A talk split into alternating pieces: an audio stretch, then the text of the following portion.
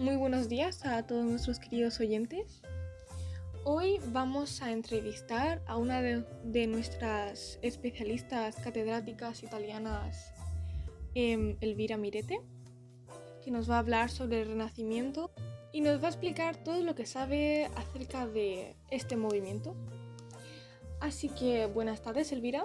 Cuéntenos cómo se encuentra, qué tal está. Muy buenas tardes. Muchas gracias, Isabela. Estoy muy bien. Eh, bueno, como has dicho, os introduciré el Renacimiento.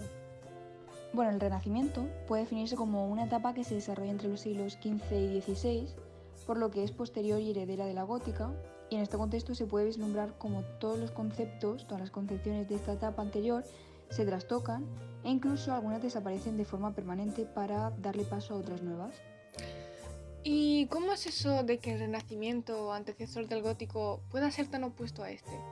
Debe de ser un hecho que trastocará el pensamiento de la humanidad por entonces existente. Como si hubieran visto una revelación o algo parecido, ¿no? De hecho, ocurrió algo similar. El Renacimiento es fruto de, por así decirlo, las ideas del humanismo, es decir, de ese movimiento cultural, ideológico y filosófico de la época, y mucho tiene que ver este descubrimiento con el arte de la época, cuyas inspiraciones apuntan en mayoría a la etapa clásica. La verdad, si me permite decirlo, fue un suspiro para el arte. La concepción clásica del arte es una de las etapas de mayor esplendor artístico, adoptados en una persecución incesante de la armonía, precisión de las proporciones, pero también en capturar la realidad. El hombre se convirtió en la medida y en el centro del universo.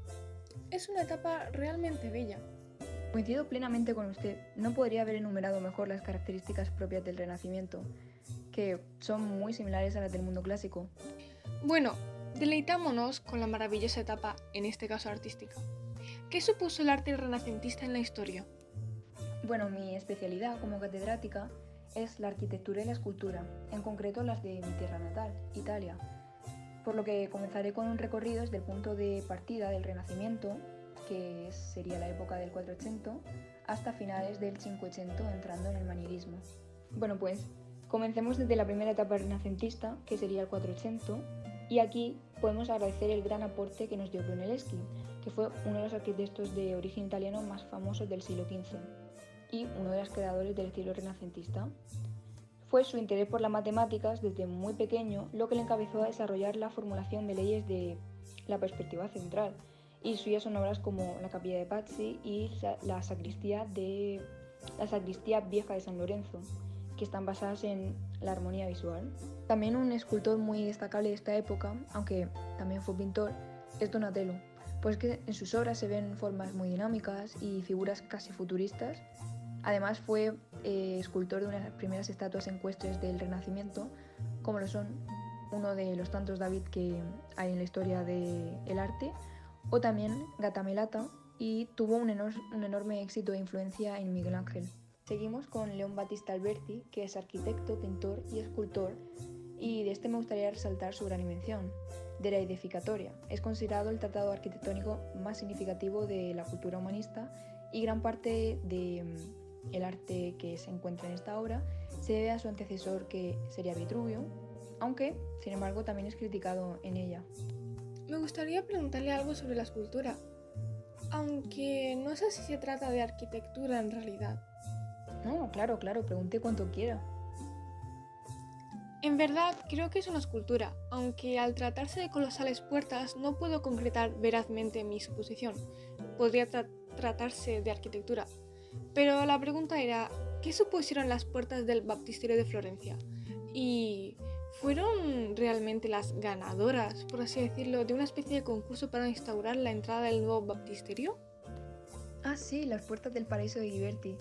Sí, está lo cierto. En 1945 se le encargó, convocando un concurso, la realización de la última puerta del baptisterio y las de Iberti destacaron de entre las demás, no solamente por eh, el imponente contraste que supone el reluciente color dorado de las puertas, sino también por la exquisitez en las figuras y en los relieves, cuya perspectiva era únicamente por el momento aplicada en lo que sería el contexto de la pintura, pero no en la escultura. Bueno, si quiere entramos ya en el 580 con una descripción un poco más concisa.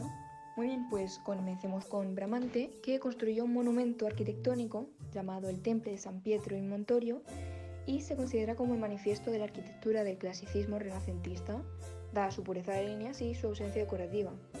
La construcción, un dato curioso, es que corrió a cargo de los reyes católicos en honor al nacimiento de su único hijo varón. Pasamos a Michelangelo Buonarroti y su cúpula, que pertenece a la Basílica de San Pedro del Vaticano. La historia detrás de esto es que el ambicioso Papa Julio II eh, pues le mandó reemplazar la antigua basílica, que se encontraba en Roma, y estaba emplazada en el lugar que ocupó el circo de Nerón, por una nueva construcción que esta fuera acorde a los gustos del Renacimiento. Y la función del edificio es religiosa, sin embargo, también tiene un fuerte componente propagandístico sobre el poder de Roma y de los papas que gobernaban durante la etapa renacentista.